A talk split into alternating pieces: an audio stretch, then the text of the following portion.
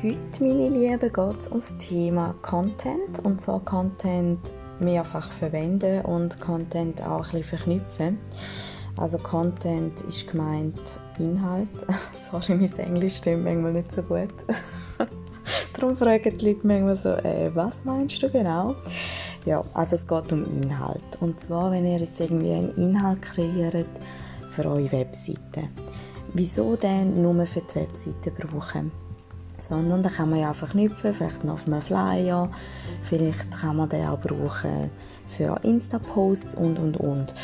Oder wenn ihr eben Insta-Posts macht, wieso nicht dazu noch einen Blogbeitrag schreiben und das dann so verknüpfen? Oder vielleicht ist euch ja schon aufgefallen bei meinen Folgen, ähm, gerade jetzt so ein bisschen bei den Tooltips äh, habe ich verwiesen auf, ein, auf eine andere Folge, wo ich ein bisschen ausführlicher zu dem Thema berichte. Und so einerseits tue ich so einfach ein Thema hier noch kurz anteasern. Die, die es spannend finden, könnten noch mehr dazu lesen. Pinterest ist auch ein ganz gutes Tool, um so ein bisschen verknüpfen, gerade wenn man Blogbeiträge hat oder ähm, die Webseite, dass man einfach dort auch so ein bisschen Posts auf Pinterest machen kann, die dann eben auf diese Sachen verweisen. Und so tut man halt auf verschiedenen Kanälen ein bisschen Traffic generieren was ähm, sich natürlich auch positiv auswirkt. Ähm, hoffentlich auf eure Verkaufszahlen, wenn ihr irgendein Produkt habt. Und das ist einfach mega wichtig, vor allem gerade auch heute ist schon auch sehr wichtig, dass man viel Inhalt kreieren. Also gerade auf Social Media, wenn mich Leute einmal fragen, so ja, ich bin mir überlegen, um einen Instagram-Account zu machen. Jetzt meine Mami ist gerade so ein Beispiel ähm, sie hat ja ein Fußpflegestudio und ist selbstständig. Und ähm, ja, ich habe ihr dann auch so gesagt, schau, wenn du so einen Account machst, musst du eigentlich jeden Tag etwas bringen. Einfach auch, dass du den Leuten bisschen Mehrwert gibst, damit ähm, ein etwas läuft auf deinem Account. Sonst ist es einfach nicht interessant für die Leute.